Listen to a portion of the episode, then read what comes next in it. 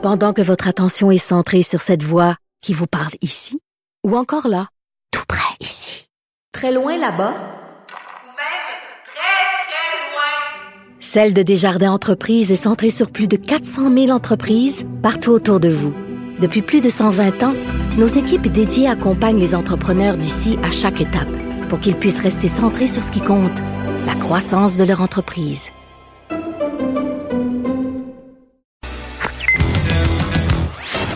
Il connaît tous les dessous de la politique. L'économie, la santé, le transport. Chef du bureau d'enquête de l'Assemblée nationale. Antoine Robitaille. Là-haut sur la colline. Cube Radio. Ben, excellent mercredi et c'est en direct du Cochon qu'on vous le souhaite.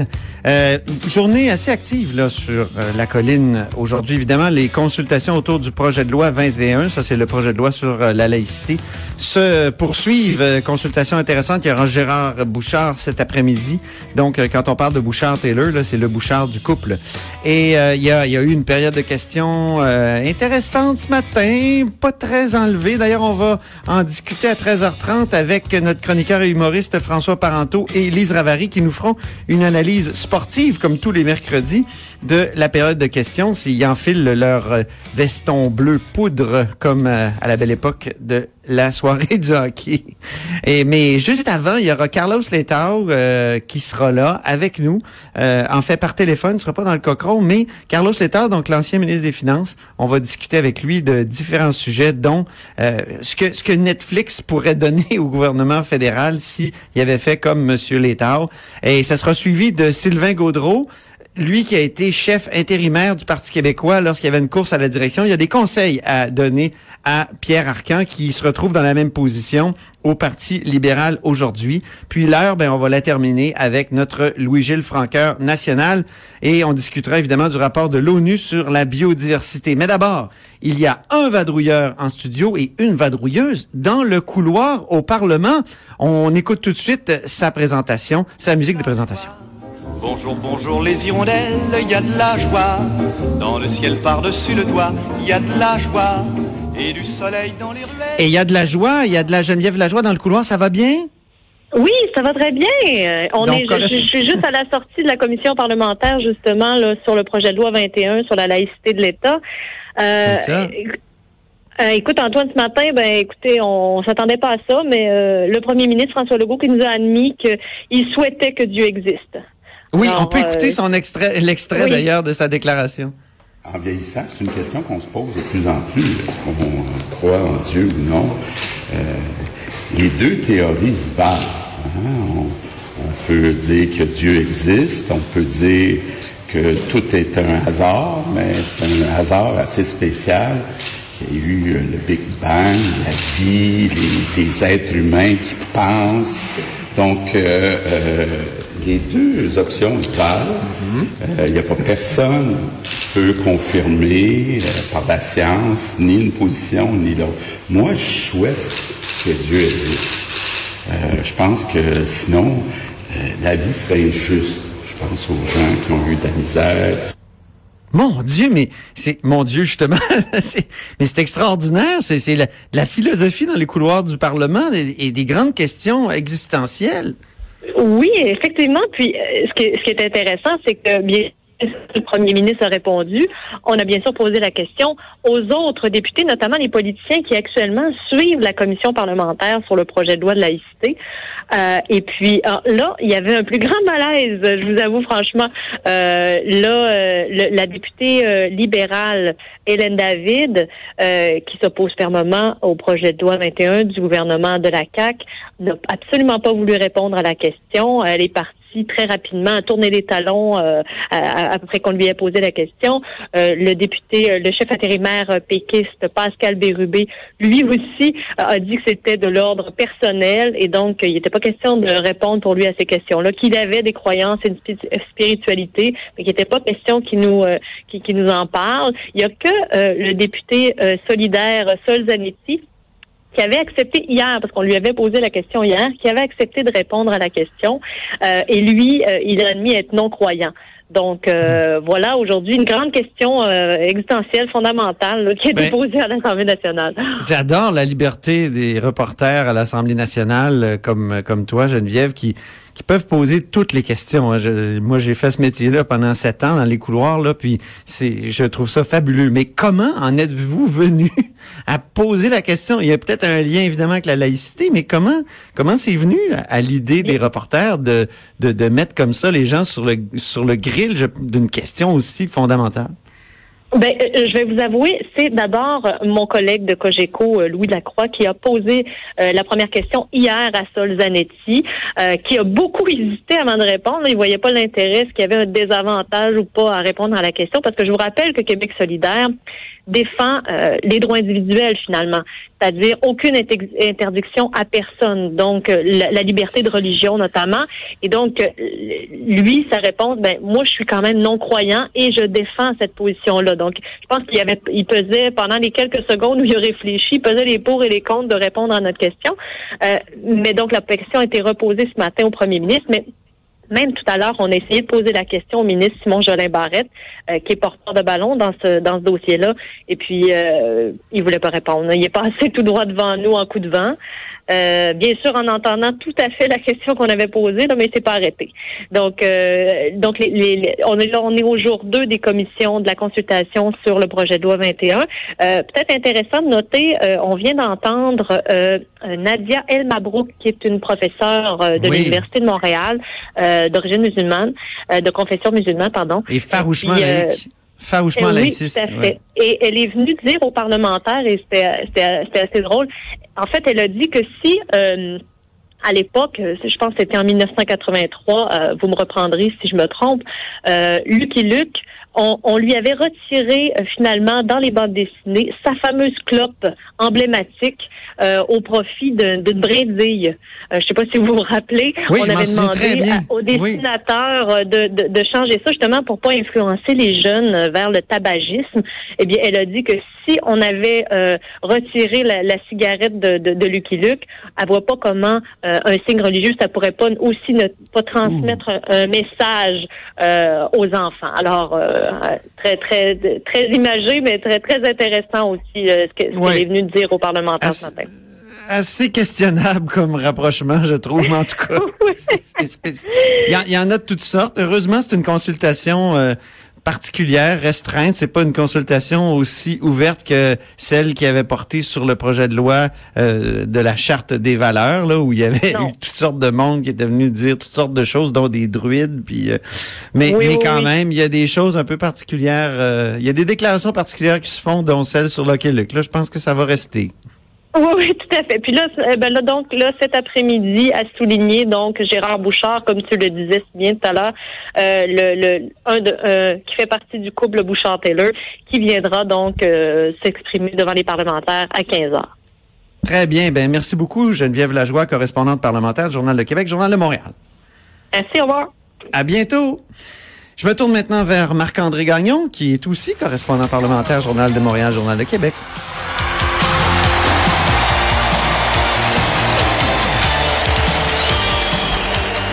Là, on est en forme. Là, là, quand, quand on a la musique de présentation de Marc-André, là, Toujours. je sais pas ce qu'on a, mais Toujours. on a Ça envie craint, de, hein? de Ah oui. snapper dans la bande.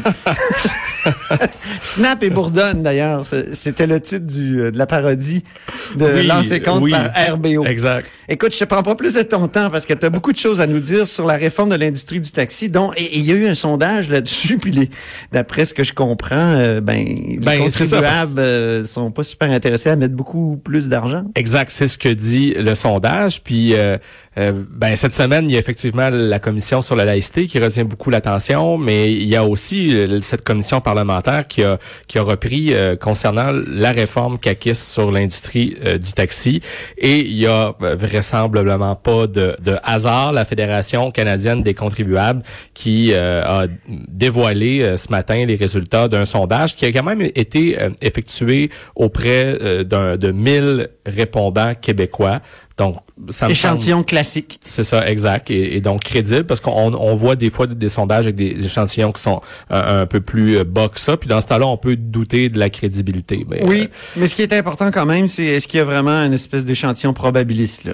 Est-ce Ouais. y a- est-ce qu'on a tiré au sort ou est-ce qu'on a une espèce de c'est ça, de panel web euh, où il y a un peu de hasard. Sinon, euh, le sondage n'est pas scientifique. Ouais, ça, on n'est pas dans le, le, le, le- fin euh, détail de la démarche, mais Ouais. reste que ça a été réalisé par la firme Synopsys. Donc, si euh, on s'intéresse aux résultats, euh, ben il y a une forte majorité de répondants qui qui croient pas qu'il qu'il- qu'il est nécessaire de verser un sou de plus en guise de compensation aux propriétaires de permis de taxi. Euh, il faut se rappeler que bon, le gouvernement précédent avait déjà mis une première somme de 250 millions de dollars euh, pour compenser euh, les pertes de valeur sur les permis de taxi depuis euh, l'entrée en scène de Uber au Québec. Le gouvernement Legault a ajouté un 250 millions de dollars additionnels. Et là, devant les manifestations, Monsieur euh, François Bonnardel, le ministre des Transports, est venu bonifier à nouveau son offre aux détenteurs de permis de taxi, ce qui fait que, euh, ben, en date d'aujourd'hui, l'offre qui est sur la table, c'est tout près de 800 millions de dollars, ce qui permettrait aux chauffeurs de taxi de euh, retrouver à peu près l'équivalent de la valeur payée là, à l'époque de leur permis de taxi. Mais ce que l'industrie du taxi demande, elle, c'est la pleine compensation pour la valeur euh, des permis de taxi. Donc, au moment où Uber est entré euh, dans le décor ici au Québec, 1,3 milliard de dollars que ça coûterait à l'État. Et donc, c'est c'est un un peu à cette question-là que la Fédération euh, canadienne des contribuables s'est intéressée, c'est-à-dire est-ce qu'on doit, là, à partir du moment où il y a 800 millions de dollars sur la table, déplier davantage d'argent? Euh, c'est ce que aimerait, évidemment, on s'en surprend pas, là, l'in- l'industrie du taxi euh, et euh, aussi euh, même Taxelco euh, qui, a- Ben qui oui. qui a, qui a reçu une offre d'achat de Pierre-Carl euh, Pellado là, par le truchement de placement Saint-Jérôme récemment. Ouais. Eux, eux aussi étaient en commission parlementaire hier et ont plaidé en faveur d'une pleine compensation. Mais là, ce qu'on voit, c'est que, en tout cas, selon ce sondage-là, euh, une forte majorité des Québécois euh, qui croient qu'il ne faut pas donner plus d'argent. Euh, il y en a 39 là, dans le 79 qui considèrent que la compensation de M. Bonnardel est déjà trop élevée. En revanche, il y a 40 des gens qui ont été sondés qui disent que ben, cette somme-là, elle est juste. Il y a seulement 11 par contre des répondants qui disent qu'elle est trop faible. Mhm. Donc, on est un peu avec la position du gouvernement dans une sorte de juste milieu. Hein, entre les demandes euh, des taxis qui disent, nous, c'est la valeur au moment où Uber est rentré sur le marché, puis euh, ceux qui disent, ben, on donne rien. Le, le- le- hein, c'est la position. Ben- L'autre position extrême, c'est qu'il y a bien du monde qui disent, on n'a rien à donner euh, aux, aux- aux- aux gens qui ont acheté des permis de taxi. Ils ont pris un risque, puis bon, ça n'a pas payé. Hmm, Ben, comme dans toute chose, hein, l'argent, c'est souvent le nerf de la guerre. C'est ça. Euh, donc, l'argent est une question qui est importante dans ce débat-là, mais c'est pas le seul élément là, qui se retrouve dans le projet de loi euh, sur euh, le transport rémunéré de personnes par automobile. Ben, il y a plein d'affaires, Euh, il y a hein. plein d'éléments, euh, notamment l'accès à la tarification dynamique euh, Oui. qu'applique Uber, c'est-à-dire que selon l'offre et la demande, il y a un facteur de multiplication qui peut faire en sorte que votre course peut vous coûter plus cher. D'ailleurs, je me souviens que quand Uber est, est, est, est- entré en vigueur, Oui. que, que- a commencé à offrir le service au Québec, il y a bien des gens qui étaient surpris, par exemple, au jour de l'an ou lors d'événements très populaires. Souviens, au jour de- de l'an, il y a une dame qui avait payé comme 100 dollars. Exactement, avec des factures vraiment très, très salées pour de toutes petites courses. Et il y avait notamment les gens du Bureau de taxi de Montréal qui étaient en commission parlementaire ce matin et ils ont demandé, comme d'autres, à ce qu'il y ait dans la loi euh, un, un plafonnement, euh, une mesure de plafonnement donc Ah. de cette tarification Ben euh, oui. dynamique. Il faudra voir si M. Bonnardel euh, sera prêt à apporter notamment ce genre euh, bon d'amendement à ce la- projet de loi. moi, ça me fait peur, la tarification dynamique, d'une certaine façon. Tu sais, Ben, quand tu prends un taxi le soir à la fermeture des bars, tu sais que Exactement. ça te coûtera pas euh, comment dire, 20, 20 piastres de, de, de plus que d'habitude. C'est vers cet exemple-là que je m'en allais aussi. Et c'est cet exemple-là que nous a servi ce matin le bureau du taxi de Montréal. Donc, un client qui est dire un que je fais peu... plus tellement la fermeture des bars, Marc-André. Ah non? Non, comme membre de la FADOC. Ils étaient ici, d'ailleurs. Je suis un coureur comme nationale. toi. En Ouais. plus, les coureurs, on se couche tôt de plus en plus.